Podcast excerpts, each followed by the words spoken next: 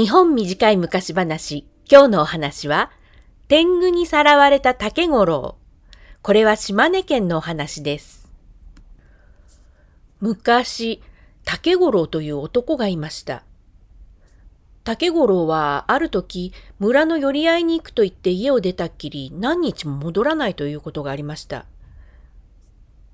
5日目にひょいと戻ってくると、竹五郎の着物はボロボロで引き裂かれていて、顔が青ざめて何を聞いても返事をせず、ただ一本の杖を握りしめて決して離そうとしなかったんだそうです。それから竹五郎は毎朝夜明けになると杖を持って家を抜け出して、夕方になるとふらっと帰ってくる、そういうことが続きました。家族が心配して、お前は一体何をしているんだいと尋ねると、竹五郎は重い口を開いて、実は天狗と遊んでいると言いました。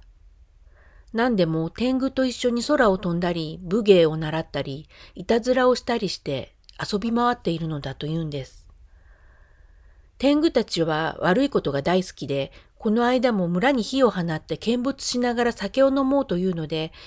竹五郎は何とか気をそらせて別の遊びをするように仕向けるのが大変だったと言いました。そうして竹五郎と天狗の付き合いは20年も続いたのですが、やがて竹五郎も年をとって体が衰えて、天狗のように遊び回るのが難しくなりました。そこで天狗に糸まごいをすると、お前のような気持ちのさっぱりしたやつを手放すのは惜しいが、そういうことなら仕方がないと言って天狗たちは許してくれたと言います。それからは天狗の方から時々竹五郎を訪ねてくるようになりました。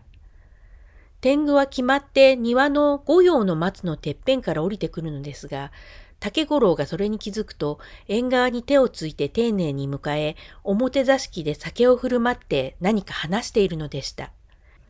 けれど家の者には決して覗いてはいけないと言ってあったので、誰も天狗の姿を見たことはないのだそうです。それでも竹五郎には確かに天狗の力が備わっていました。ある日、竹五郎は村のために何かしようと思い立ち、川から小石をたくさん取ってきて、例の杖で叩きました。すると、石がパカンパカンと割れて、全部小判になりました。竹五郎はその小判で人を雇って村のために新しい道を切り開きました。そして完成のお祝いに盛大な酒盛りを開いて村人を招いたので、人々は竹五郎のことを福じいさんと呼んで敬ったということです。とっぴんパラリのプ今日のお話は、いわゆる神隠しの話ですね。えー、人が急にいなくなって3日とかあるいは数年とか経ってからふらっと帰ってくる。いなくなった間のことをこう聞いてみるとあまり話したがらないとか、記憶が定かでないとかっていうことが多いんですけど、えー、それでも落ち着いてからよく聞いてみると、実は神様のような格好をした老人と一緒でしたとか、狐と4年間暮らしていましたとか、あとはこのお話みたいに天狗と一緒だったとか、そんな風に話し始めるわけですよ。